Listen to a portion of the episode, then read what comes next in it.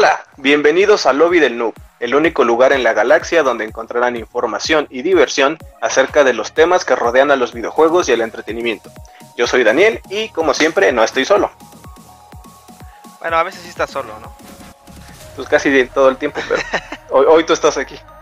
es un placer seguir aquí y continuar en este proyecto del Lobby del Noob eh, como invitado permanente en este segundo episodio.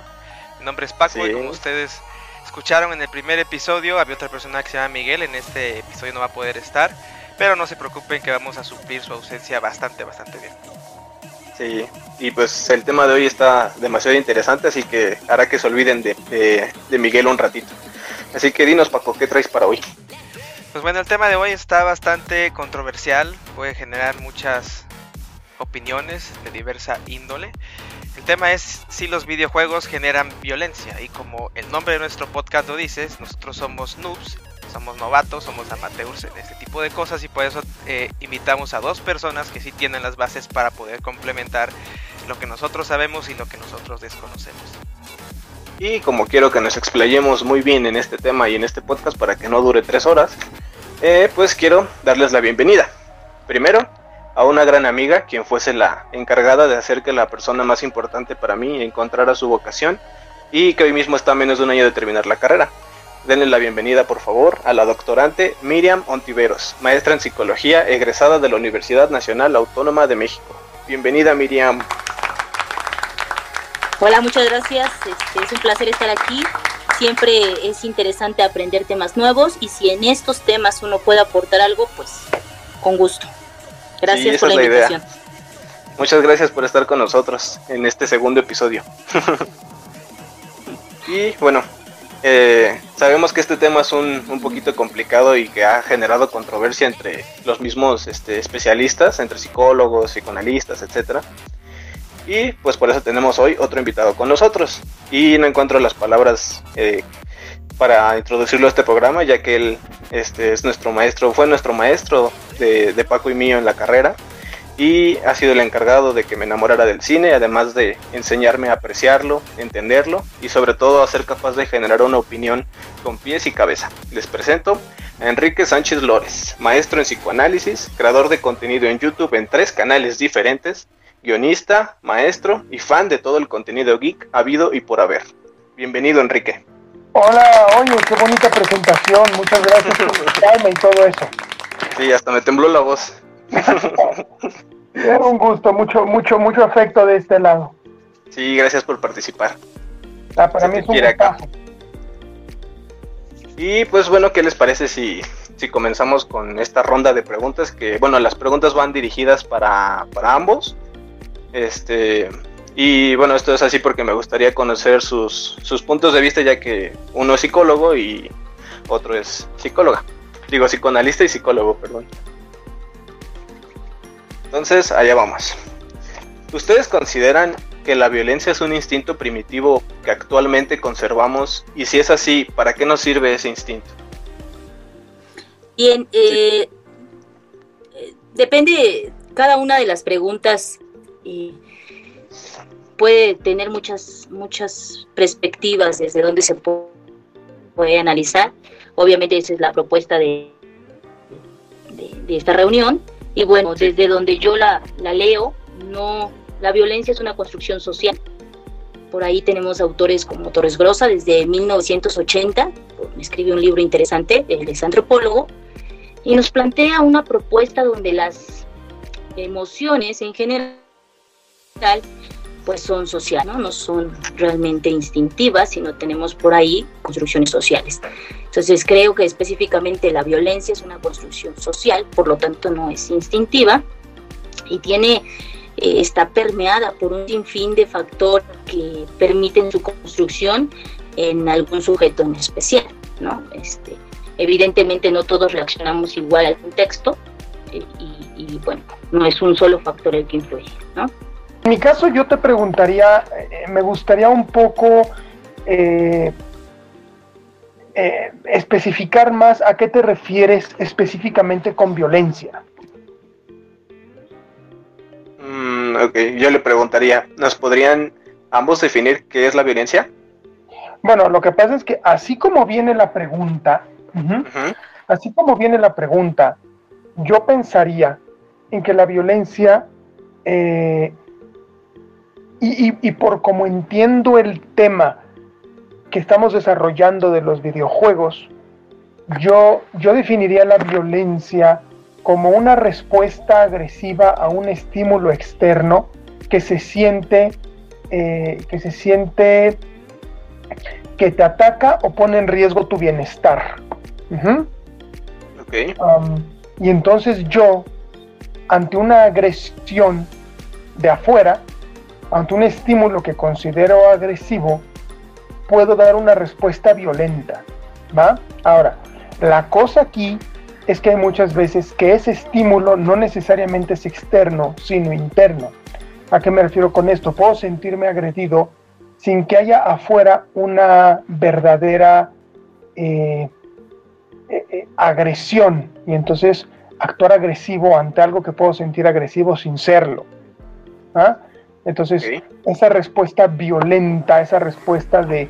Porque, a ver, yo, yo considero que la violencia siempre o, en muchas ocasiones es una respuesta a, algo que nos hace sentir eh, amenazados y que pensamos que tenemos que poner límites y poner un alto, pero, pero hay ciertas limitantes que no nos ayudan a poner un alto como eh, un alto, digamos, em, no violento, o sea, mm, eh, no sé en qué palabras ponerlo, un alto más civilizado. Entonces hay personas que sienten limitada su capacidad de poner límites y por eso ponen límites a través de la violencia.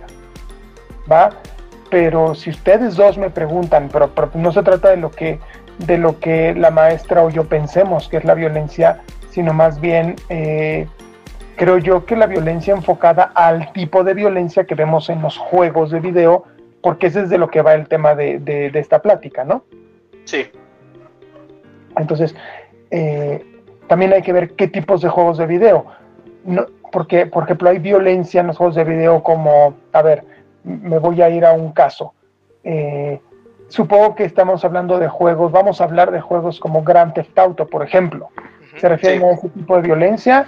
¿Se refieren a violencia como los juegos deportivos que tienen actos violentos como el hockey o el boxeo? ¿Se refieren a violencia como juegos de zombies? ¿Se refieren a violencia como juegos como, por poner un ejemplo, eh, ¿cómo se llama este de, la niña que sufre de depresión? Strange, no me acuerdo ahorita, ahorita lo investigo, que es eh, violencia familiar, que se pelea con su padrastro, que se pelea con su mamá. ¿Me explico? Entonces ya dentro del campo de los videojuegos ya hay todo un abanico de diferentes tipos de violencia. Life is Strange se llama. Life is Strange, así es. Ajá.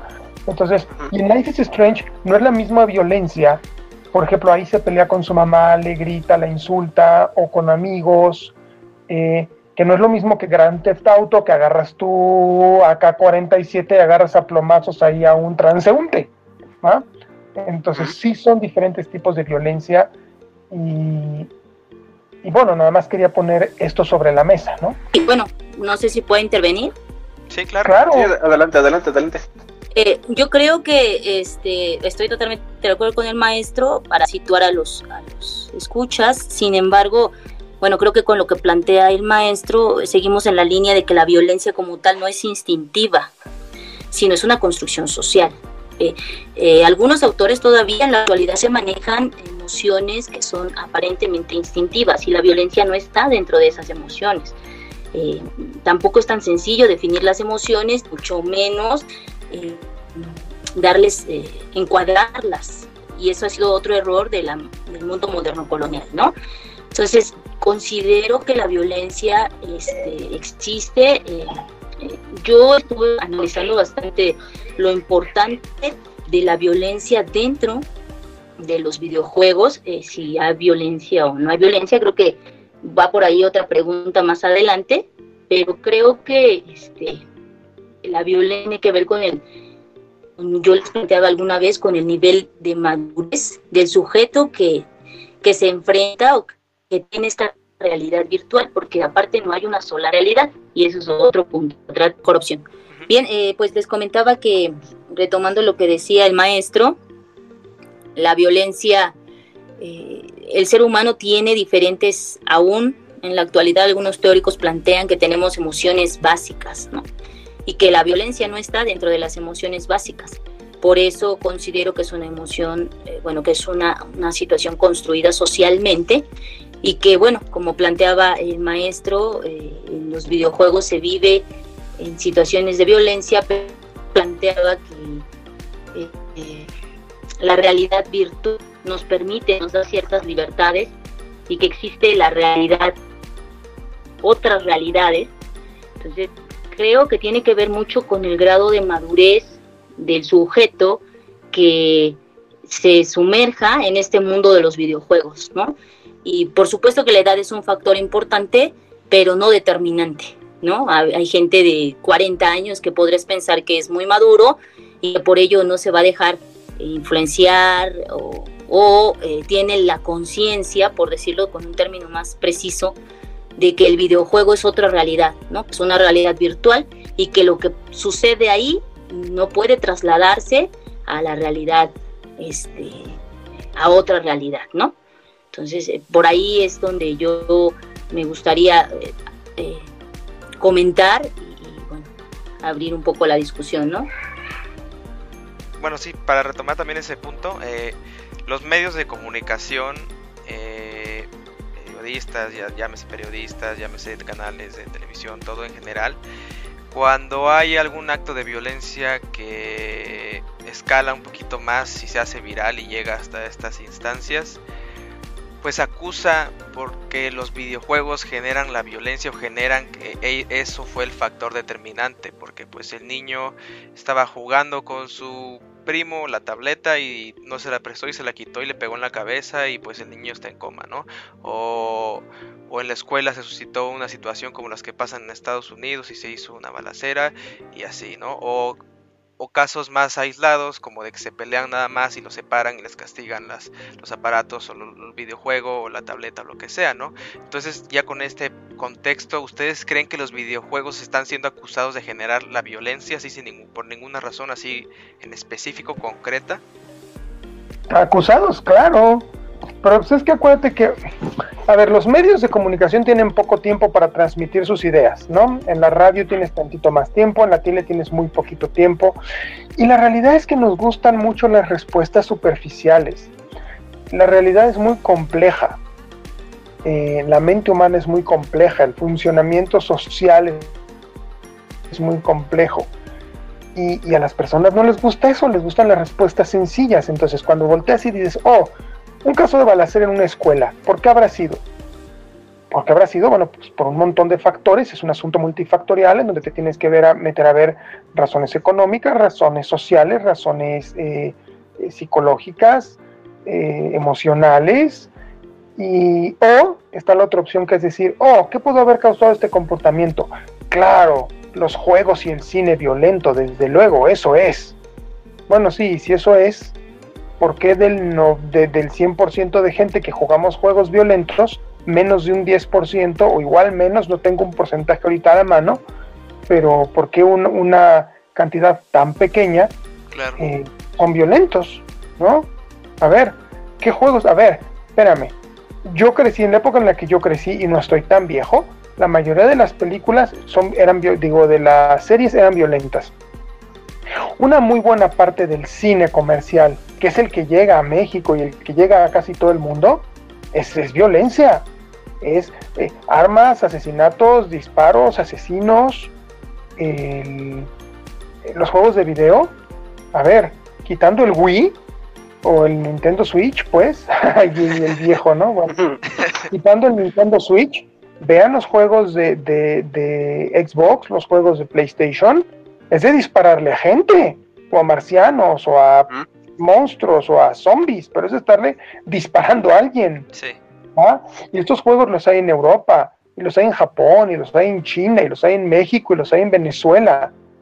Y, no vemos eh, tiroteos en las escuelas como las vemos en Estados Unidos. Entonces, este tipo de datos te demuestran que, que el videojuego por sí mismo es fácil de culpar pero es fácil de culpar desde un punto de vista muy, muy superficial y muy de vamos a encontrar respuestas fáciles a, situaciones difíciles, pero en realidad, claro, claro que los medios y los políticos y, los, y, las asociaciones de familia y todo eso le tiran a los juegos de video, porque es fácil tirarles, como es fácil tirarles a los rockeros, a los de heavy metal. Eh, a ustedes no les tocó en los, eh, bueno, a mí tampoco, pero me acuerdo, o sea, estaba yo muy chiquito, como en los 80 decían que Kiss, que Kiss eran los generadores de violencia, que, el grupo eran, eran Satanás encarnados. Y si ahorita oímos al Kiss que sonaba en los 70 y en los 80, decimos, ay, mi vida. Era, el, heavy metal de aquel entonces, pero lo oímos ahorita y nos parece precisísima. Sí. Claro. ¿No? Entonces, ese tipo de bandas que, o Marilyn Manson, eh, ese, o, esta niña, ¿cómo se llama? Billie Eilish, ese tipo de, de, juegos, de bandas, de cantantes que juegan con el lado oscuro de la humanidad, bueno, a los tradicionalistas les encanta señalarlos y decir, ahí está la culpa, ahí está la culpa, ¿no? Es, a mí me parece muy facilista y muy y, y como todo lo superficial y todo lo facilista, muy desatinado creo que estamos llegando a un punto. Ay, perdón. No, adelante, Miriam, perdón. Eh, es interesante lo que plantea el maestro y sobre todo Enrique, ¿verdad?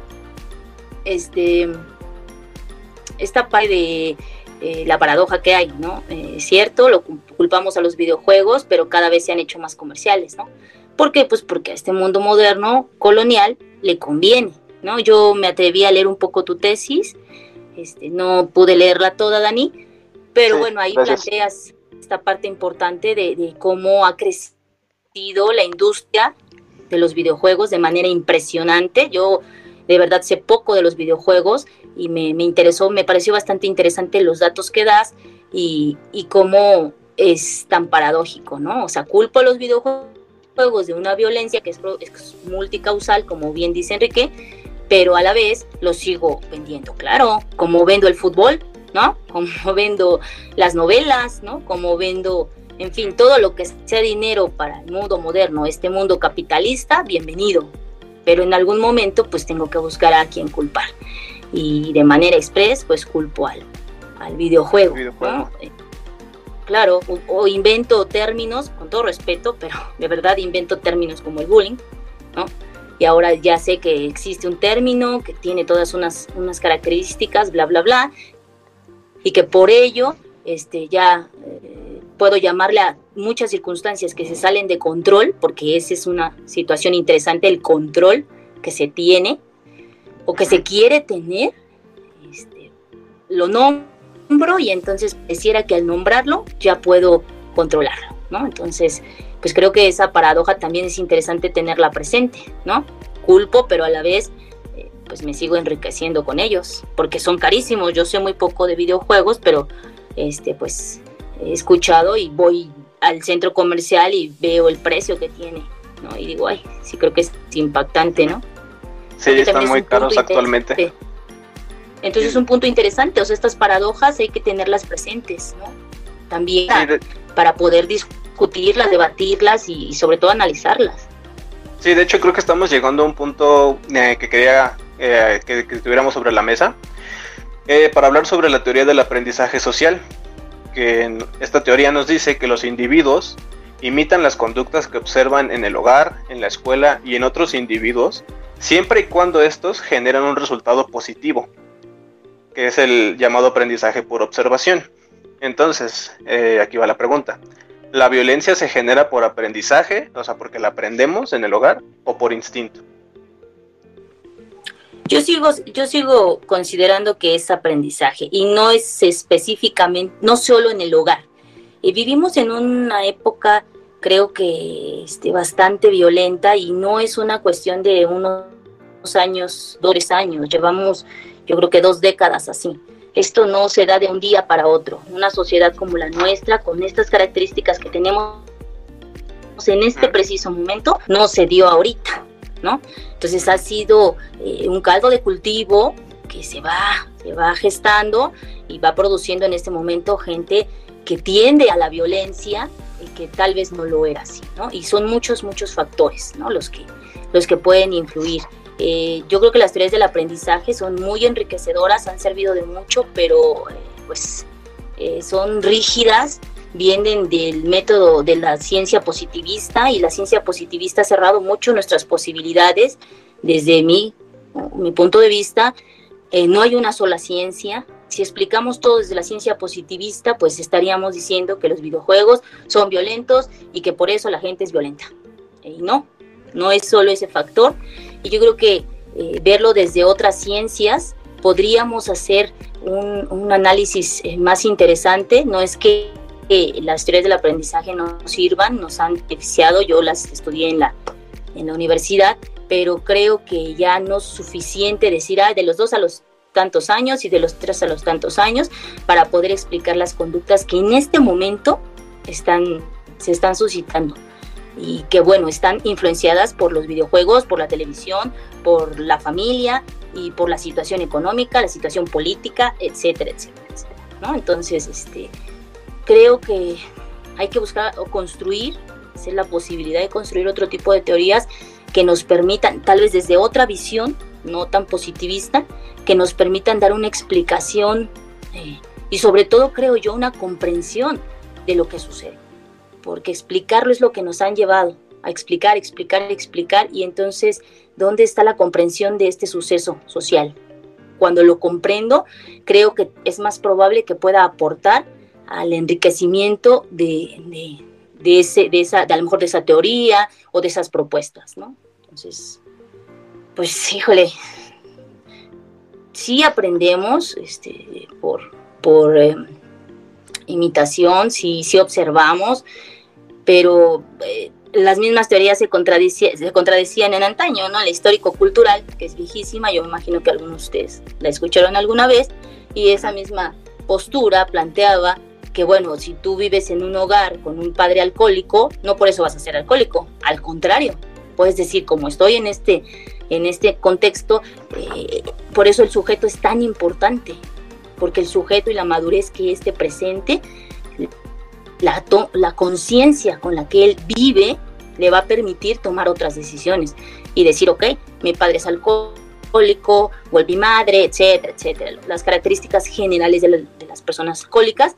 y decidir totalmente lo opuesto o al contrario, sumergirse a pesar de que no fue grato vivir en ese contexto, seguir en él pero el sujeto es súper interesante, eh, como los sujetos tenemos la posibilidad de decidir, dicen los existencialistas, somos libres. ¿Por qué? Porque podemos decidir. Y creo que ahí es donde algunas teorías pueden quedar un poco cortas para la explicación de este nuevo contexto, ¿no? Yo, yo creo que difiero un poco, no mucho, ya saben que yo, yo soy muy... Em, muy un poco negativista en este sentido. Yo sí creo que hay un, yo sí creo que, eh, sí, sí aprendemos de lo que vivimos, sí aprendemos de lo que vemos, sí aprendemos, eh, reaccionamos muchas veces. Eh, estoy de acuerdo con, con, con Miriam en que una persona que nace en una familia alcohólica no está destinado a ser alcohólico necesariamente pero la tiene mucho más complicada que una persona que, no nació de un, de un hogar eh, con padres alcohólicos. Eso sin considerar que también algo, algo que, se, que, se toma poco en cuenta, y esto es algo que con lo que yo he venido peleándome mucho con alumnos y con, y con este, en mi quehacer profesional, es que es a lo que algunos le llaman el problema mente-cerebro. Solemos dividir mucho el cuerpo de la mente, ¿no? Sin entender que la mente es el cuerpo. La mente está en el cerebro, el cerebro es un órgano, la mente es el cuerpo. ¿Qué tiene que ver esto con lo que estamos platicando? Que comúnmente cuando hablamos de psicología y de comportamientos sociales, solemos hacer a un lado la herencia genética. Y, hoy, por ejemplo, autores como Cosolino, en, su libro eh, bueno, eh, se llama, me su libro se llama El Self Sináptico, The Synaptic Self, que te dice cómo nuestra personalidad se forja gracias a las conexiones neuronales de las sinapsis, ¿no? La sinapsis es la parte de la neurona que se conecta con otras neuronas. Y cómo los neurotransmisores eh, pueden afectar en, la toma de decisiones y en el comportamiento humano. En este sentido, eh, varios eh, autores de, libros de neurociencias y neuroanálisis han comprobado en, sus, textos que, los pensamientos, que las emociones generan cambios físicos en el cerebro, ¿no? que la psicología debe pasar de la ideología, por llamarla de alguna forma, a la estructura física cerebral. Eh, hay un libro interesantísimo que se llama Neuroanálisis, no me acuerdo de qué, de qué autor, eh, y hay otro libro que se llama no sé no sé si me permitan luego mandárselos para que pongan ahí en el podcast las fuentes de información. Claro sí, sí, este libro este libro del self sináptico pero hay otro libro que se llama eh, cómo las emociones eh, nos cambian la estructura cerebral una cosa así luego se los mando bien. No no no me soy pésimo aprendiéndome los libros que leo eh, los títulos de, los libros y los autores. Dice que, que, cuando la gente en psicoterapia trabaja un, problema, se generan nuevas carreteras neuronales, que se generan nueva bioquímica del cerebro y que estos cambios físicos pueden llegar a heredarse. Y, y esto se refiere tanto a lo positivo como a lo negativo. En el caso que, pone Miriam sobre la mesa de, los, de los este, hijos de un padre, de, padres alcohólicos, eh, el alcoholismo tiene una herencia genética importante. Eh, yo he tratado pacientes que sus papás, los dos, son alcohólicos y ellos no son alcohólicos y otros que sí son y otros que luchan con el alcohol todo el tiempo, pero otros que luchan con muchísimas adicciones. Tuve una paciente que sus dos papás eran adictos al alcohol y ella no era adicta al alcohol por lo mismo que dice Miriam, por un rechazo durísimo al alcohol, pero tenía otras adicciones durísimas. Entonces no necesariamente se aprende en casa la adicción al alcohol, pero se aprende en casa la adicción. Y otra cosa que es muy importante, algo que, que, que que me mueve un poco de las teorías del aprendizaje es que también, y en eso estoy de acuerdo con, Miriam, son limitadas. ¿A qué me refiero con limitadas? Yo veo a un hijo alcohólico que viene de casa de dos padres alcohólicos y digo, oh, aprendió el alcohol de sus padres. Eh, ok, sí, ese es un componente, pero, pero los componentes son muchísimos otros, porque no tomas nomás porque tus papás toman tomas por una necesidad psicoafectiva. ¿Ustedes toman, este, eh, Daniel, de Paco? Pues sí, mm. no diario. Para convivir, ajá, sí, no, no diario. Convivir, exactamente en fiestas y así, social se podría decir. O sea, comúnmente cuando tú trabajas con alcohólicos, el alcohólico puedes descubrir por qué toma. Y, hay alcohólicos, sí, yo entiendo hay alcohólicos que, ah, me gusta que sabe, pero muchos alcohólicos aunque no les gusta el alcohol, toman, por lo que el alcohol, o, es un gusto adquirido por lo que el alcohol genera en ellos, ¿va? Porque generas conductas que igual son inalcanzables cuando estás sobrio, o sensaciones o emociones o, afectos que, que son difíciles de obtener cuando están sobrios. Entonces, todo esto no es nada más aprendizaje de, ah, lo ves, lo haces por ejemplo, los cuates que se fueron a, agarrar a tiroteos a todo mundo en, Littleton. Supieron de ese caso muy famoso de, de, Dylan y el otro chavo que, en la escuela ahí en Littleton eh, agarraron a, a, tiros a metros y a compañeros. Ese caso fue el que motivó a Michael Moore a hacer esta película que se llama Masacre en Columbine, Bowling for Columbine. Y estos cuates hablaban de Doom, del juego de Doom, en su, en su, en videos que grabaron antes, ¿no? Eh, antes del tiroteo. Sí, vamos a agarrar todos escopetazos como en Doom. Bueno, pues todo el mundo saltó. Doom tiene la culpa. Va más allá de eso. O sea, hay, como, como, como, lo decíamos antes, es, es multifactorial. Sí, Doom puede, puede ser un, un, Puedes inspirarte en Doom, pero también puedes inspirarte en, en, en, en un juego porque ojo, eh, se inspiraron en el Doom, no en el Doom de ahorita que se ve súper real, en el Doom de los 90, estaba todo pixeleado y horrible. ¿ah? Y otros se pudieron haber inspirado en Snoopy disparando desde su casa roja en el aire. Entonces, creo que eso puede ser una inspiración, ¿va?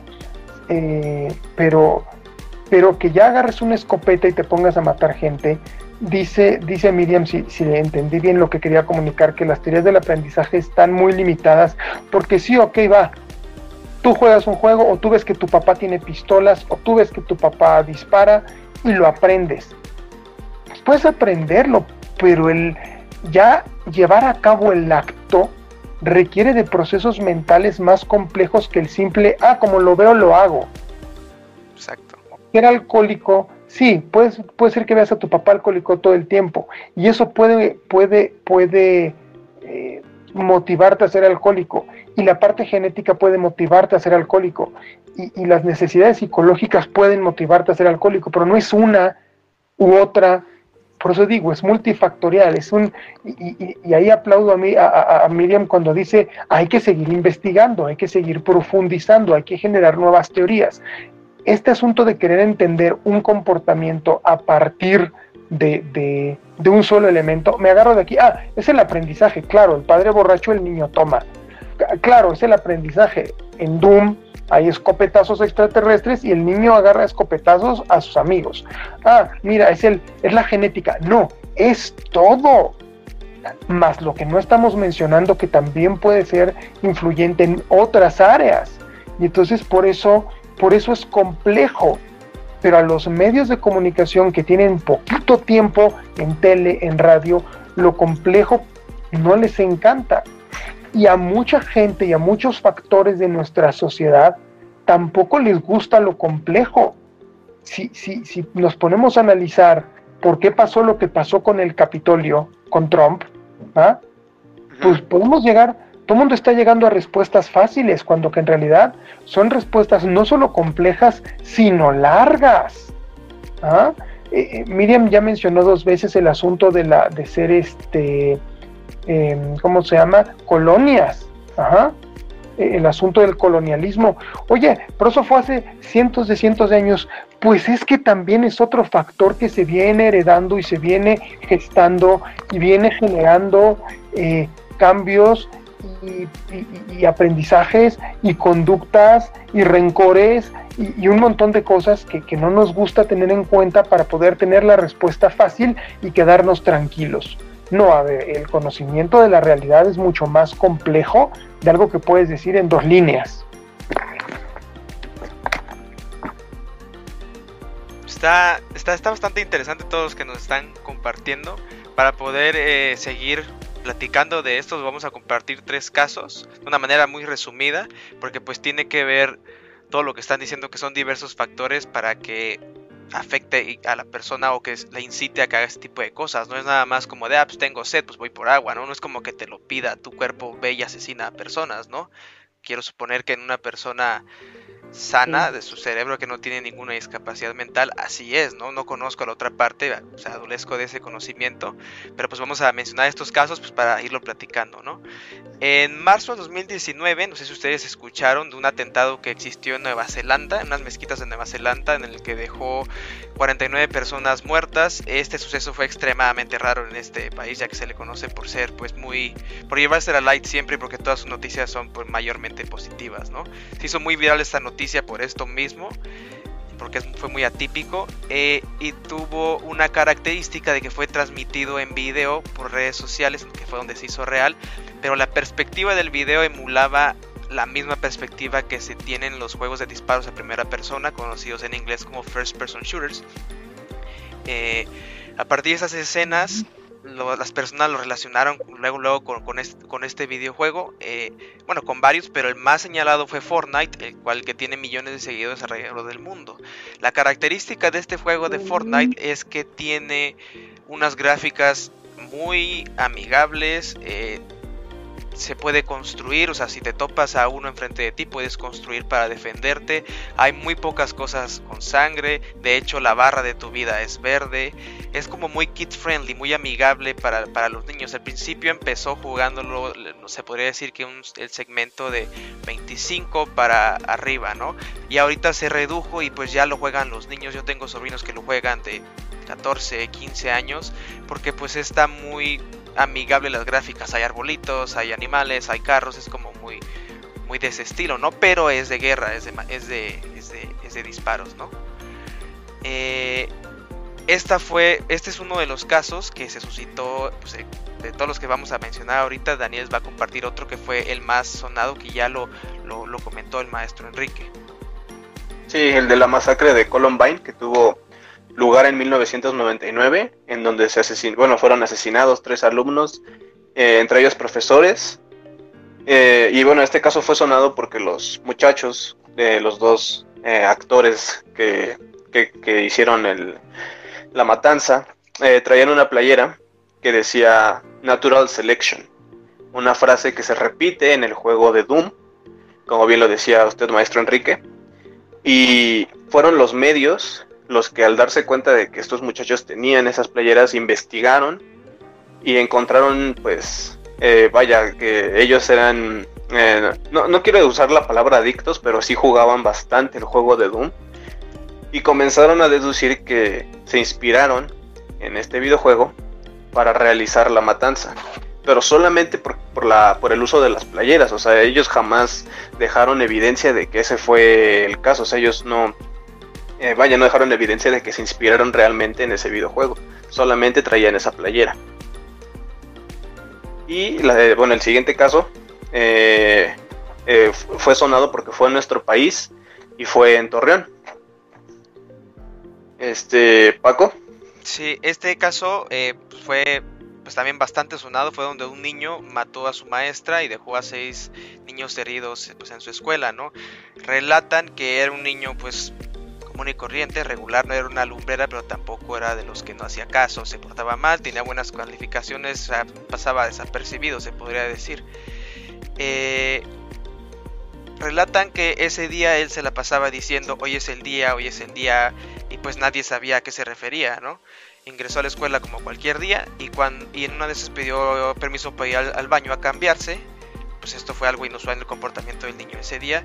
Eh, mencionan en igual los medios de comunicación que se puso un pantalón negro, tirantes y una playera blanca. Y la playera, más bien esta vestimenta, era muy similar a las que usaron eh, estas personas en el, en el eh, asesinato de Columbine. Igual la playera decía Natural Selection, selección natural, como fue en aquel entonces. Y pues el chiste es que el niño no regresaba al salón, se le hizo más extraño a la maestra, fue a ver qué estaba pasando y en cuanto lo encontró en el baño le disparó, el niño se acercó al salón, hizo un tiroteo y pues terminó en donde después se mete un disparo y se, quita la vida, ¿no? En estos tres casos eh, representan pues todo lo que venimos diciendo de que, tanto puede generar o que tanto puede generar lo que ustedes nos vienen compartiendo de que son diferentes factores y aquí voy a decir mi opinión porque creo que va pues, vas a sellar esto para que ustedes puedan compartirnos la suya. Yo siento desde mi punto de vista, que soy licenciado en comunicación y nada más, siento que para que alguien vaya y diga, ok, estoy jugando un videojuego, me molestó, que me mató, que no pasé el nivel. Voy a ir a sacarle la pistola de la gaveta a mi papá. O tengo 28 años y estoy en Columbine. Voy a ir a comprar armas a tal centro o voy a matar a 49 en Nueva Zelanda, lo voy a planear así, lo voy a hacer así, me voy a vestir así y lo celebro el día y grabo y hago esto y me aseguro que la gente sepa y me aseguro que sepan, eso ya no es un ay me lastimé y reacciono y grito y digo una grosería, eso es lo estoy planeando, estoy pensándolo, eso ya, o sea, jalar el gatillo ya es fácil, porque ya lo pensaste, ya lo vienes manejando, ya lo vienes pensando desde hace un buen tiempo, siento yo que no es nada más, ah, porque lo viste en los videojuegos lo vas a hacer, ah, porque perdiste y te enojaste, ya eso te generó a que hagas violencia. Yo quiero, creo, quiero pensar que es, ya va algo más relacionado con su cerebro, con su forma de pensar, que ya tiene algo, algo interno que lo ocasiona eso. En la postura de ustedes, no sé quién quiera empezar, ¿qué opinarían de estos tres casos que podría generar la violencia? Creo que es como bastante este, reiterativo estar planteando que no puede ser un solo factor. Eh, desde la postura donde yo lo leería, pues hay bastantes, eh, podría haber algunas explicaciones que evidentemente no sería la fuente principal el videojuego, ¿no? O el haber eh, visto otro caso y, estar realmente enfocado en él. Creo que algo que ha pasado mucho también, y aquí entra eh, la televisión, estas series que vemos en, en las como plataformas, estas series nos llevan a decir, ah, no, pues es que como él quise, leyó el libro de tal este asesino serial, entonces ahora quiso copiarlo, ¿no? Esas series son bastante eh, estructuradas y entonces pues es la forma en que queremos explicar las cosas, ¿no? Sí, es bastante eh, reducido, ¿no? Ay, bueno, pues lo vamos a explicar así, como el chico se vistió muy parecido a aquellos, entonces pues vamos a decir que quiso copiar y ya, y bueno, y aparte pues jugaba los mismos videojuegos, ¿no? No, no, yo creo que de verdad existen muchos más factores que llevan a esto y creo que el análisis debe ser más profundo, debe ir más allá de, de, de lo que nos aporta de manera superficial. Creo que vivimos en un mundo, lo he dicho tres veces, en un mundo moderno colonial y la colonialidad es una propuesta, una teoría que se llama la teoría descolonial y es una propuesta de América Latina. América Latina tiene propuestas interesantes de construcción para hacer el análisis de este mundo que estamos viviendo. Entonces, desde esta postura descolonial, se plantea la colonialidad no como el colonialismo, no como venir y, estar aquí, tomar una tierra y hacerse dueño de ella, ¿no? sino como de manera simbólica, de manera política, la hegemonía o el poder hegemónico está, está instalado y está instalado simbólicamente. Y ese simbolismo es lo que nos está llevando a, que el mundo se apropie de otras miradas. La globalización, importantísimo, ¿no? Ya las, las redes sociales nos permiten ver el mundo entonces, pues la globalización también nos ha abierto a esas otras posibilidades de reproducir ciertas conductas, pero no podemos justificar un acto, creo yo, o explicar, más que justificar, explicar un acto solo diciendo, ah, pues lo quiso copiar ella. El sujeto, vuelvo a repetir, tiene la capacidad desde donde yo lo leo. Por supuesto, hay muchas otras propuestas, pero mi propuesta es el que él tiene la capacidad de decidir. Eh, Milton Erickson, el padre del, hipnosis eh, moderna, en la hipnosis no interpretada como lo vemos en la tele, tan burdo como te voy a dormir con un, este, con un relojito, eso, eso no, no es la hipnosis como tal, pero pues los medios de comunicación nos venden lo la hipnosis eh, de Milton Erickson, los invito a leerlo, él es el padre de la hipnosis moderna y él nos plantea que estamos en autohipnosis todo el tiempo, ¿no? Entonces, cuando jugamos videojuegos estamos en autohipnosis. Y hay muchas cosas que entran al inconsciente. Eso es real. Pero también entran cuando veo la tele, pero también entran cuando estoy en el YouTube, pero también entran cuando aborte, pero también entran cuando, cuando, cuando. O sea, en el día yo entro en autohipnosis muchas veces. Y obvio, bajo, bajo esta conciencia y entro al estado de inconsciencia. Y al entrar este estado de inconsciencia, pues obviamente guardo información que puedo producir, pero vuelvo a lo mismo. Creo que tenemos la capacidad de decidir qué puedo reproducir y qué no. Sencillo, pues claro que no. Decía eh, Enrique, ¿no? la, la vida es compleja, nos gusta lo sencillo porque el mundo moderno pues nos ha invitado a que leamos las cosas de manera sencilla. Qué flojera razonar, qué flojera pensar. Entonces le damos una explicación sencilla, punto. Pero no puede ser tan, tan así, tan tajante. ¿no? Sigo considerando que el sujeto tiene la capacidad de poder decidir y muy probablemente, y digo, teníamos que hacer un análisis profundo de los casos que ustedes mencionan para saber si había por ahí un trastorno mental, este, alguna situación, obviamente desde la infancia, en fin, ¿no? Situaciones que pudieron haber eh, hecho clic con lo que ven, con lo que escuchan y con esta situación que estamos viviendo actualmente, o bueno, que se estaba viviendo en ese momento, y que detonó la decisión de, llevar a cabo esos actos. Pero bueno, yo lo, yo lo leería así, no sé qué opina Enrique. yo, yo estoy mayormente de acuerdo con eso. Eh, los casos que ponen eh, Paco y, Daniel sobre la mesa, eh, creo, creo que, que, le dan la razón a esto, ¿no? el hecho de que un cuate haya, le haya... Voy a simplificar, sé que he estado en contra de la simplificación todo el tiempo, pero en pro del argumento y en, pro de un, de un, ejemplo un poco más didáctico, voy a simplificar tantito, a unas sabiendas que simplificar está mal. El caso del chico de Nueva Zelanda que atacó una, una eh, mezquita como si fuera un eh, este, juego de disparos en primera persona. ¿Es esto correcto, verdad? Sí. Por ejemplo, yo puedo decir, ah, es que son los juegos de video. Sí, pero a ver, ahorita hay un, una, una actitud súper en, en, en, el, en, el, en la cultura occidental. Hay mucha gente que tiene una cultura, una, no una cultura, perdónenme, una eh, inclinación antimusulmana durísima. ¿va? ¿De dónde viene esta cultura antimusulmana? ¿Ustedes de dónde dirían? Yo digo que del vecino de arriba. Sí, claro, a ver, del vecino de arriba. Pero, pero ¿por qué el vecino de arriba está tan traumado con, con el Islam y con la religión islámica y con los musulmanes en general? ¿Qué les porque les reventaron sus torres en 2001. Es para allá. o sea, de repente, o sea, en la primera década del 2000, los grandes villanos de Occidente fueron los musulmanes. Luego se metieron a, la editorial eh, Charlie Hebdo a, asesinar a los periodistas y a los caricaturistas por dibujar a Mahoma como una caricatura. O sea, en los 2000 sí hubo acciones musulmanas terroristas fortísimas. Entonces hoy vemos un anti-islam muy fuerte.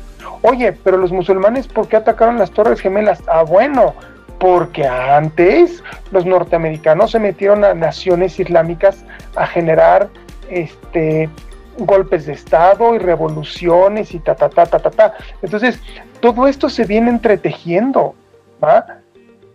Claro que un que un, este, un cuate de Nueva Zelanda puede atacar una mezquita porque trae un sentimiento antimusulmán, porque, porque le han dicho, porque ha visto, porque ha sentido, porque ha vivido, porque ha concluido de manera quizás equivocada que todos los musulmanes son terroristas y que todos los musulmanes han, han este, atacado a Occidente y esto viene desde, el año, desde principios del año 2000 con, con el ataque a las Torres Gemelas pero no sabe o, sabe, ignora o, no le importa o no sé que Occidente previamente atacó al Islam muchas veces y que Islam y Occidente han sido una constante eh, desde tiempos de la Edad Media. O sea, eh, quiero dejar claro cómo esto tiene una influencia que puede venir desde hace, desde hace 600, 700 años. ¿ah?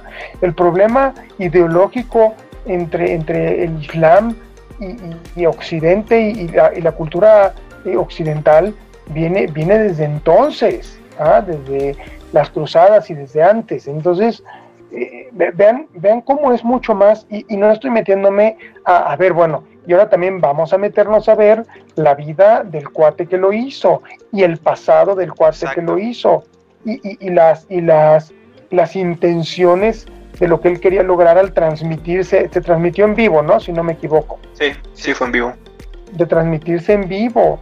O sea, es gente que también tiene, aparte de todo esto que estoy hablando social, político, eh, religioso, también estamos hablando de sus deseos, ¿Por qué quiere que lo vea? ¿Por qué tiene necesidad de, de ser visto? Y entonces también nos metemos a cómo funciona, cómo está funcionando la tecnología ahorita con tanta gente que quiere llamar la atención, eh, a ver, hay canales de TikTok en donde lo único que haces es salir y bailar y hay una, eh, los medios digitales y las nuevas tecnologías crearon esta nueva necesidad de que todas las opiniones son válidas, todos opinamos, todos queremos ser famosos.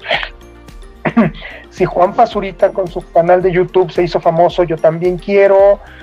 Eh, la TikTokera que más seguidores tiene es una cuata que no hace más que poner caras raras en sus videos al ritmo de una canción.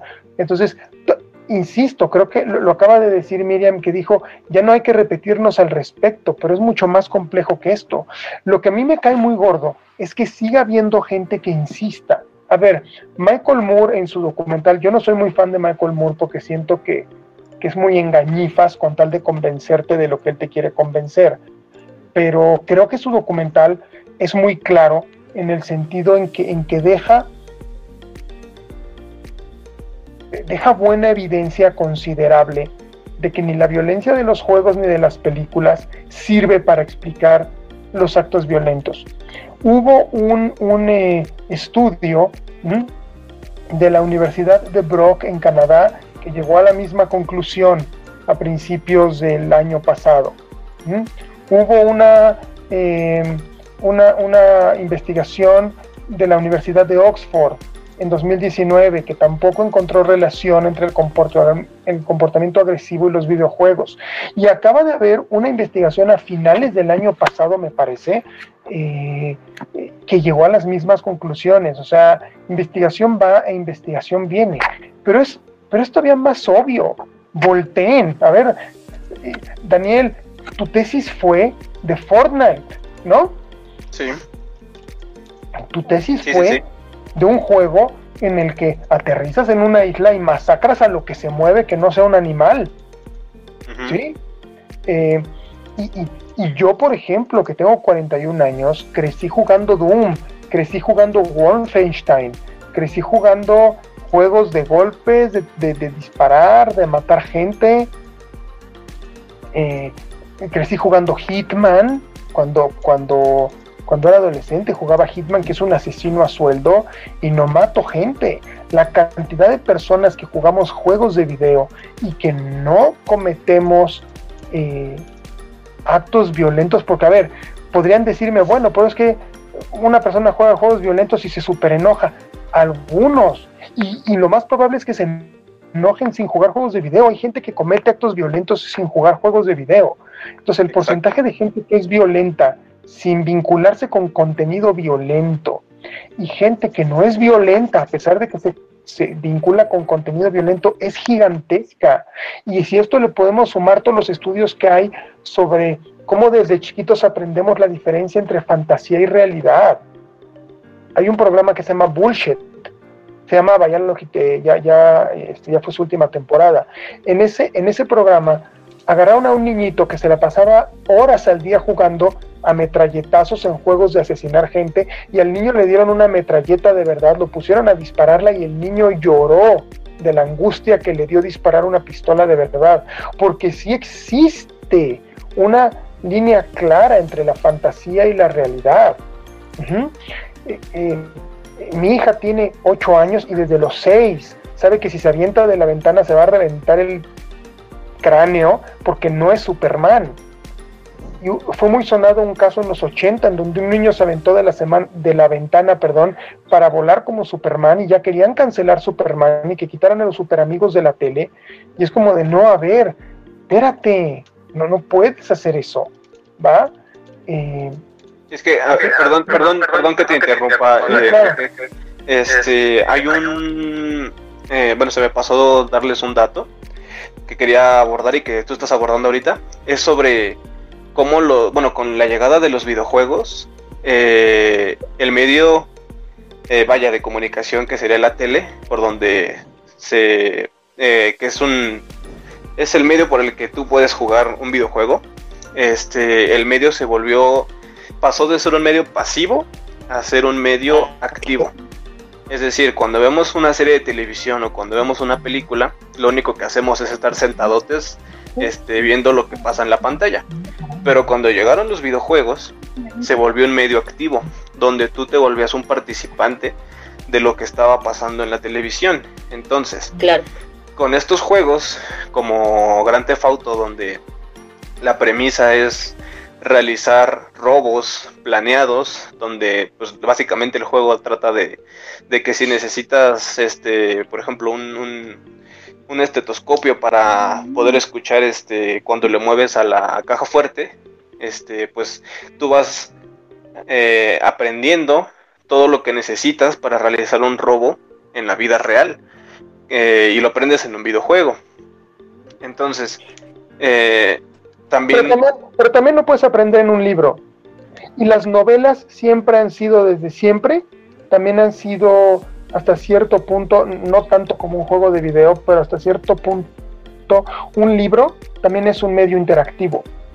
Y desde toda la vida han existido libros de Elige tu propia aventura. Al menos desde los años 70 o 80 hay libros de, si quieres asesinar a este dude, pasa a la página 80. Si lo quieres dejar vivo, pasa a la página 70. Ajá. ¿Pero no crees que se haya intensificado ahora con los videojuegos al ser más activos? Eh, yo creo, Adelante, Sí, por sí, favor. adelante, adelante. eh, yo, yo considero, este es bien interesante. eh, ahorita decía Enrique, este, eh, lo que es fantasía y lo que es realidad. Híjole, desde ahí es importante empezar a, a- a desmenuzar. Nos venden el producto como realidad virtual.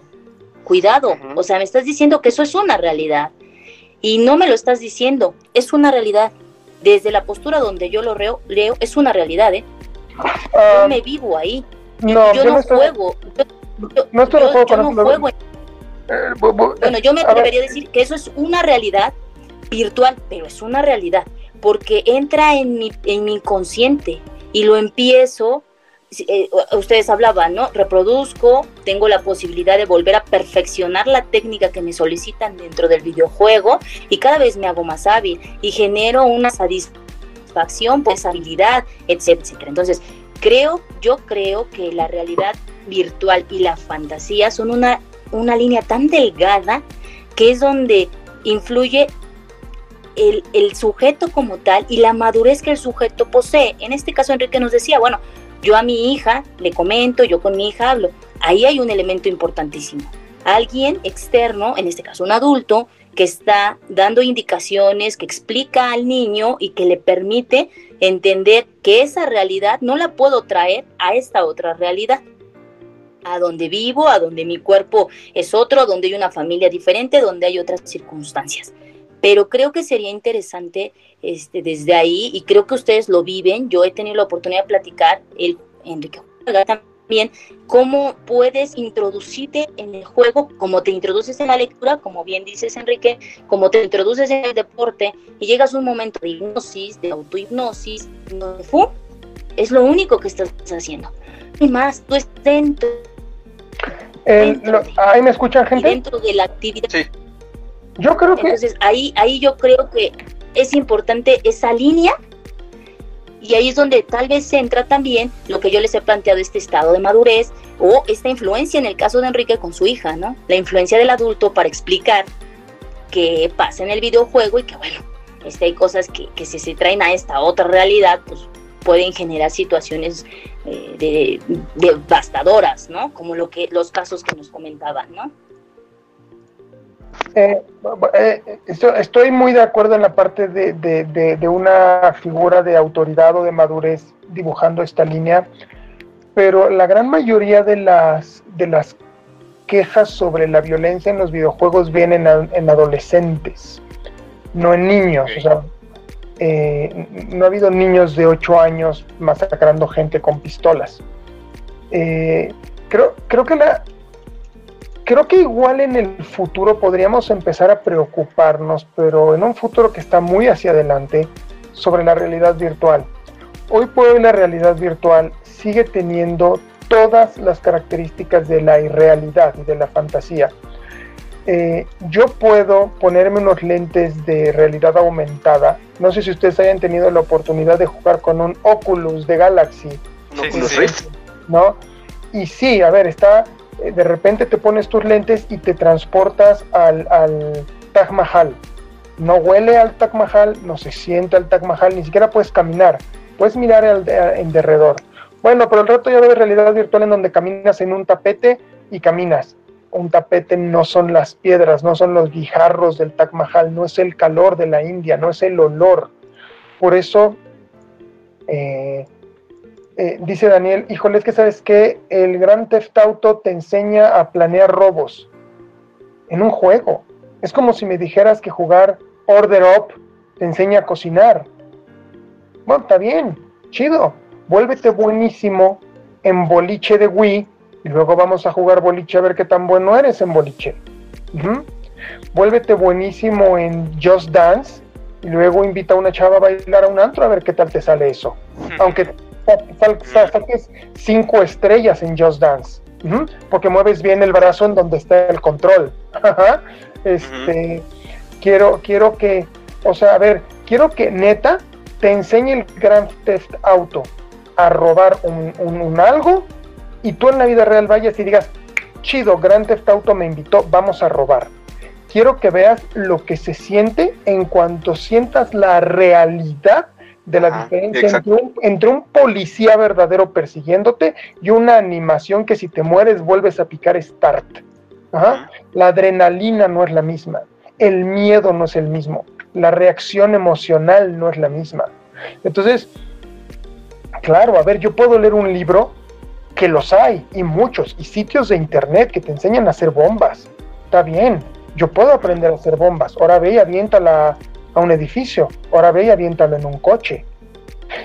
Si tienes una... Em, eh, lo, que, lo, que, lo que Miriam dice, este aprendizaje, eh, esta, esta línea que, que yo, yo aquí difiero un poco en eh, que, que, mi hija la necesitara desde, desde el punto de vista de un padre, porque sí, sí ayuda mucho, ayuda mucho tener en un niño una figura de autoridad que le diga esto, pero la realidad es que yo creo que más bien tiene que ver con la psicopatología. Para pasar de un, mm, estoy leyendo en un libro cómo hacer bombas a, oh, mira, ya la hice y déjame reventársela a alguien en un coche o incendiar a un desgraciado en la calle, esa línea entre no cometer el acto violento y solo pensarlo, y pensarlo, aprenderlo y cometerlo, es una línea que también tiene que ver con salud mental. y, lo digo específicamente pensando, solo por poner un ejemplo, en Ed Gein.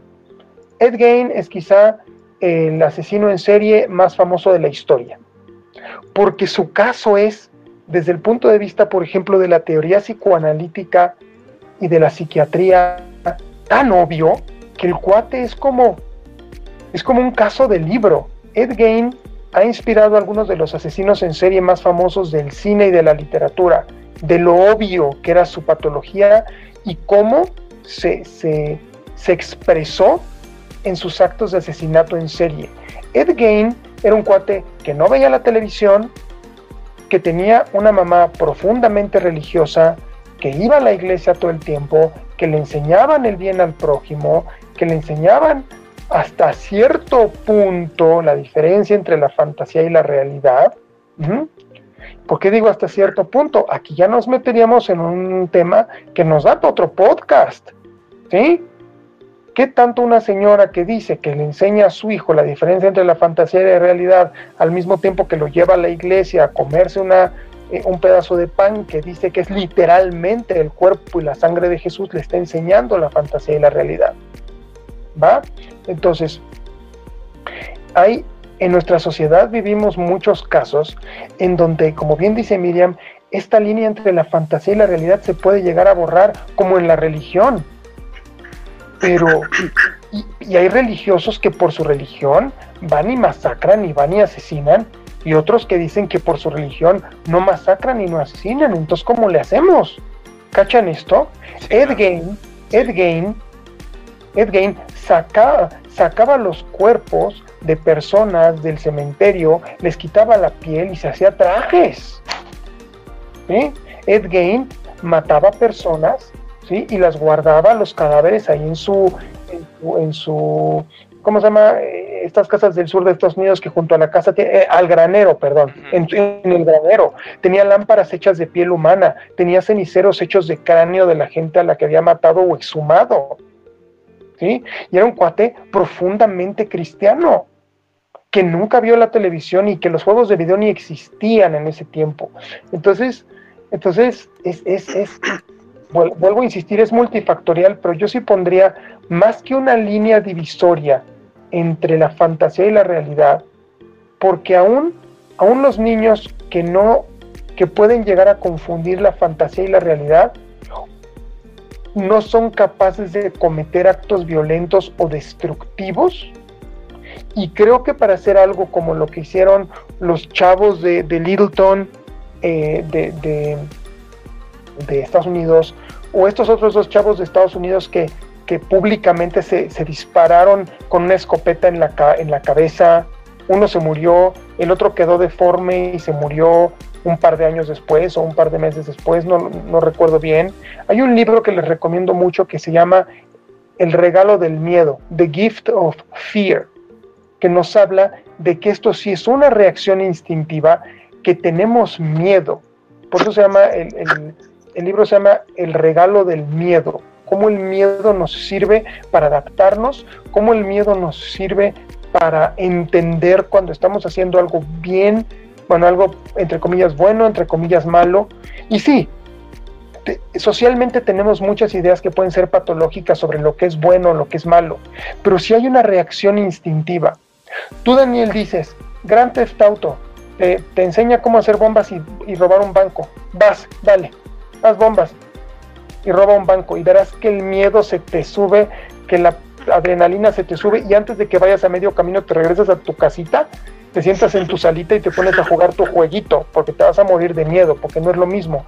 Por lo, por lo que... Aunque, Ajá. Perdón, que te interrumpa, Enrique. No, no, dale, dale, por favor. Este, eh, qué interesante. Hace rato hablabas de las Torres Gemelas y bueno, lo voy a retomar porque me hablas del miedo. El miedo sí es considerado como una emoción primaria, ¿no? Entonces, por ahí dirían instintiva, ¿no? Y recuerdo, yo leí un libro, este, no me, igual ya lo leyeron, Tiempos líquidos, de Sigmund, de Sigmund, de, sí, Bauman. Y bueno, es un libro que la tesis principal tiene que ver con, con esta cuestión del miedo.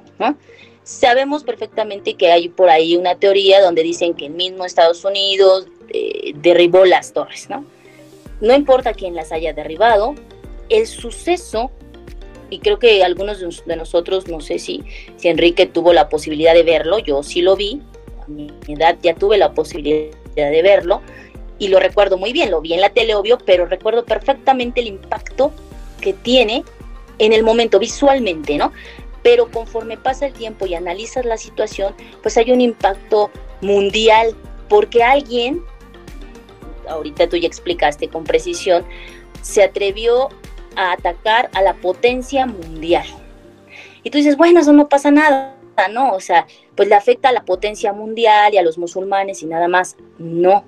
Si alguien se atreve a atacar a una potencia mundial, ¿qué le puede pasar a los demás? Es decir, Sigmund eh, Bauman en su, en su libro Tiempos líquidos nos plantea que de alguna forma el miedo fue un factor importantísimo, ya sea que si Estados Unidos haya decidido llevar a cabo el suceso o sea, se haya aprovechado este mundo moderno de dicho suceso para que el miedo fuera algo que se instalara, por decirlo así, de manera un poco más constante, no puede ser permanente una emoción, pero un poquito más constante en la, en la sociedad.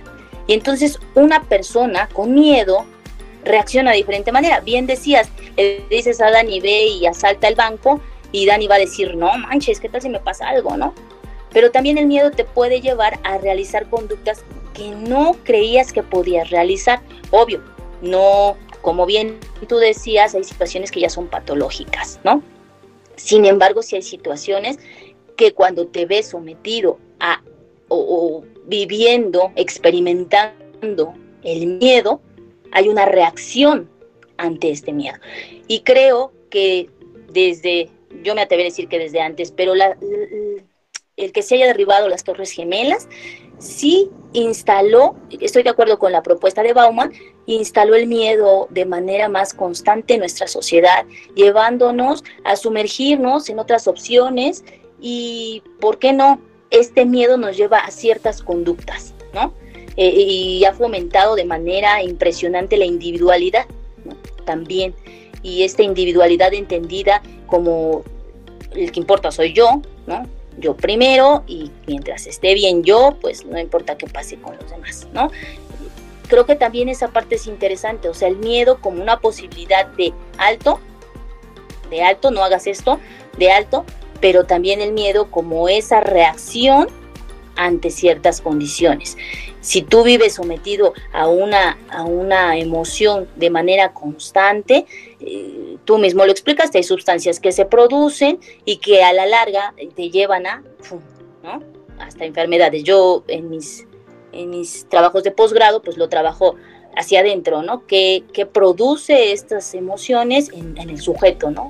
A nivel salud, pero también a nivel social se producen ciertas situaciones que llevan a, un descontrol del tejido, ¿no?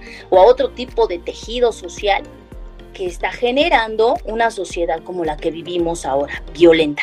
Porque real, estamos viviendo en una sociedad violenta. Culpar a los videojuegos es una opción, pero bueno, porque como bien dices, pues es simplista, ¿no?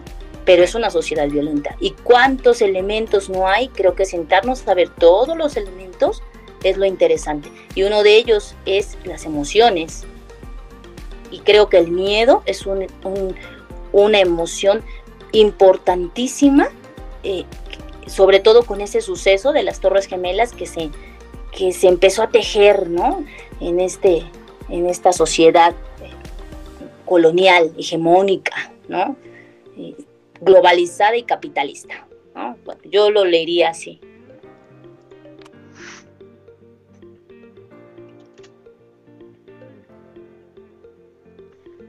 Pues, wow, creo que la conversación que estamos teniendo de ambas partes está muy, muy interesante y se están aportando cosas eh, pues que se esperaba que, se aportaran.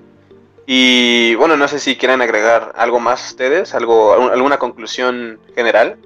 Conclusión, recomendación para esas personas que nos están escuchando. Sobre, todo porque hay muchos padres de familia que, bueno, espero que nos escuchen, que pues les preocupa que su hijo eh, pues se vuelva este, alguien violento porque se la pasa seis horas frente a los videojuegos. O sea, ¿cuál sería su recomendación general? A ver, yo, mi recomendación general es uno, hay que hacerle caso a las, a las, eh, digo, los papás deben saber que están jugando a sus hijos. Exacto. Y hacerle caso a las, a, los, a las clasificaciones de los juegos. Eh, dos, seis horas enfrente de un videojuego. Entiendo que los videojuegos a veces te clavas mucho, pero eh, creo que todo en exceso puede ser negativo. Y no nada más digo los seis horas enfrente de un videojuego. Seis horas enfrente eh, hasta de un libro. Digo, no sé seis horas, pero puede ser negativo. ¿no?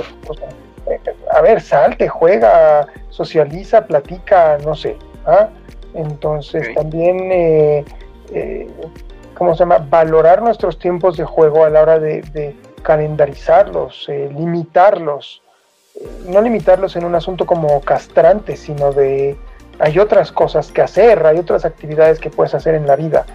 Em, tranquilizarlos respecto a que, a ver, tener una buena comunicación con los hijos, tener, saber que están jugando tus hijos, con quién están jugando tus hijos y, permitir que se expresen. Yo creo que viene mucha más violencia de, la, de, la, de, la, falta de expresión de los afectos que de los videojuegos. Entonces, eh, que, la gente pueda, eh, que los hijos, que la gente puedan expresarse, que puedan hablar, que puedan decir lo que sienten. Un papá le hace mucho mejor a su hijo escuchándolo y hablando con él desde una postura de apertura, de escucha y de comprensión que, prohibiéndole los videojuegos, ¿no? Y también usar los videojuegos para conocer a tu hijo. ¿A qué me refiero con esto? Eh, oye, a ver, hijo, ¿qué estás jugando? No, pues estos juegos. ¿Y qué sientes con ellos? ¿Y, qué te hacen sentir? Yo conozco muchos colegas que son muy creativos y que escriben novelas, que escriben guiones a partir de lo que les inspiran los juegos de video que juegan. Entonces, también es un qué, qué pasión desarrolla mi hijo a través del juego, qué deseo desarrolla mi hijo a través del juego, qué emoción desahoga mi hijo a través del juego, para saber dónde está el valor del videojuego eh, del chavo y decir, ah, ya entendí por qué mi hijo está 60 horas enfrente de esto, porque ya entendí lo que le genera emocionalmente. Comprensión y comunicación antes de juicios cerrados y de decir te prohíbo jugar más que Animal Crossing, porque hasta Animal Crossing puede ser violento de cierto punto, pero, pero no puedes limitar a tu hijo a jugar Animal Crossing o Just Dance o juegos de cocina nada más porque, porque sientes que los juegos violentos lo pueden hacer violento. No, la violencia viene de muchos otros lados, como Miriam ha estado diciendo, eh, como yo he estado diciendo, como ustedes han comentado, como los artículos dicen, y creo que, creo que, que la expresión de los afectos, a ver, ya con esto termino, para no echar mucho choro, eh, la gente que va y, y mata en las escuelas, una de las grandes, grandes, grandes cosas que tienen en común los asesinos en serie, los asesinos estos de escuelas, los, los shooters eh, norteamericanos, son, es una profunda dificultad en la expresión de, de los afectos, una profunda dificultad ya sea que no los oyen, que los juzgan, que no se atreven, pero es un, no puedo decir quién soy, no puedo decir quién, qué, qué, siento, no puedo expresar mis necesidades, no puedo vivirlas, no puedo desahogarlas. Y, entonces eh, viene la frustración, viene el rencor, y todas estas cosas son caldos de cultivo para, para, este tipo de, de, acciones, además de todo lo que Miriam y los demás hemos estado hablando, que, que, que son mucho más potentes que un juego de video. El juego de video puede ser una inspiración, puede ser un, un, ah, mira, ve, voy a matar gente, pero la voy a matar así. Claro, también un programa de cocina con un chef cortando bisteces puede ser una inspiración para cortar así a tus amigos. Pero necesitas, pero necesitas antes tener estos, estos, estos sentimientos intensos, embotellados que buscan salida. Y hay gente que dice, tengo mucha frustración, tengo mucho rencor, tengo mucha furia, que vienen de otros lados y que van y desahogan ahí en donde ya vimos que van y desahogan. Eh, eh, este cuate Ed Gain que les platicaba, ¿contra quién tenía todo este coraje, toda esta furia? ¿Por qué desenterrar mujeres? ¿Por qué asesinar mujeres? ¿Contra quién era el verdadero problema? Contra la madre. Y si leen la vida de Ed Gain, una madre castradora, una madre que lo castigaba, una madre que le prohibía las expresiones sexuales, las expresiones afectivas, una madre que todo el tiempo prohibía, todo el tiempo castigaba, que esto no se hace, esto tampoco, esto tampoco, esto tampoco, no llores porque los hombres no lloran, eso es de niñas, todo el tiempo está embotellamiento de los sentimientos. Entonces, papá, antes de, prohibirle a tu hijo que, juegue videojuegos, platica, hombre, conócelo, siéntate con él, dile qué le gusta, investiga cuáles son sus placeres, sus deseos, sus sueños, sus sentimientos, sus, sus rencores, sus enojos, etcétera, etcétera, etcétera. Y, y, eso es lo que, lo que creo yo que sería un consejo para los papás que nos están escuchando. Este, Miriam, ¿alguna conclusión que nos quieras compartir? Eh, pues bueno, estoy totalmente de acuerdo con lo que plantea Enrique. Creo, yo realmente yo no juego videojuegos, no, no es lo mío, pero tengo la oportunidad de conocer gente que lo hace. He tenido la fortuna de tener alumnos que, que son gamers y que he aprendido muchísimo de ellos. De verdad que creo que eh, estar abierto a sus intereses, estar abierto a sus gustos, estar abierto a escuchar dice Villoro a un diálogo y Villoro dice que el diálogo es la escucha atenta al otro, ¿no? Creo que el diálogo desde esa postura de Villoro nos va a permitir, y sobre todo a los padres, em, encaminar, por decirlo de alguna manera, a sus hijos, ¿no? Creo que es importantísimo, importantísimo, como dice Enrique, acercarnos a ellos, eh, por medio de los videojuegos tú puedes saber mucho y yo lo hago a veces con mis alumnos, ¿no? Ellos me hacen el favor de compartirme sus gustos, eh, sus videojuegos, sus series, sus, y me doy cuenta que les interesa. Y a veces los papás dejan esa parte a la, escuela. La escuela es la que se tiene que hacer cargo de educar, como si educar no fuera algo que sucede desde, desde, desde el hogar. La escuela solo enriquece, eh, fortalece eso que en el hogar ya se, ya se, ya se construyó, ya se sembró. Entonces, el diálogo, como bien dice Enrique, la, la, eh, la escucha con el, del, del hijo, de por qué los juega, para qué los juega, y los límites. Los límites que se han perdido en esta generación que tenemos, eh, desde hace ya algún tiempo, lo digo como, como profesora, he visto a mis alumnos que, los límites se han ido perdiendo y que eso también los ha llevado a estar, como bien dice Enrique, seis horas, siete horas, diez horas en, el videojuego, este, que, que, realmente al final no, no tiene un sentido real para ellos. O identificar qué es la carencia, como bien dice Enrique, emocional que el chico o la chica está presentando. Y eso es un trabajo importante. Ser, tal vez debe hacer, no, me atreveré a decir que debe, pero sí puede. Sí tiene esa posibilidad de acercarse y por ese medio compartir, aprender y conocer mejor a sus, a sus hijos. Creo que, que esa es un, buen, una buena opción y pues bueno, Agradezco mucho que nos hayan invitado, fue una charla muy grata. Espero volver a, verlos o escucharlos, mejor dicho, en un futuro. Un gusto conocer a Enrique, muy interesantes sus, aportaciones, aprendí bastante con todos ustedes y bueno, pues esperemos vernos algún día, realmente vernos y pues si no, por lo menos conectarnos, ¿no? Y ahora que se pueda. Mucho gusto, mucho gusto, mucho gusto, Miriam, compartir la mesa contigo también. Gracias por todo lo que, lo que compartiste de que se, se, siente bien ser este, los participantes del, episodio número 2 de, este podcast que va empezando, que aún tenemos problemas de audio, pero bueno, eso se va a ir arreglando a futuro. Y pues les quiero hacer la invitación para nuestro siguiente tema, que este va a ser sobre la adicción en los videojuegos, si la generan, no la generan, si se genera una adicción al igual que a la televisión, a las películas, a cualquier cosa están invitadísimos a, dialogar sobre, sobre ese tema que también va a estar muy interesante. Y me gustaría preguntarles si tienen redes sociales donde los puedan seguir, en algún canal de YouTube, este, o algo que quieran que la gente se entere. A mí me pueden seguir, yo tengo dos canales principales de YouTube para, para contenidos de cine, televisión, libros, asuntos más mediáticos. Tengo un canal en YouTube que se llama Aquí va el nombre. Aquí ve el nombre, también es página de internet, aquí ve el nombre.com, eh, también está ligada a Facebook y a, Instagram, todo con el mismo nombre. Em, en cualquiera de los medios que se metan, yo recomiendo YouTube primero y ahí están todos los demás redes sociales.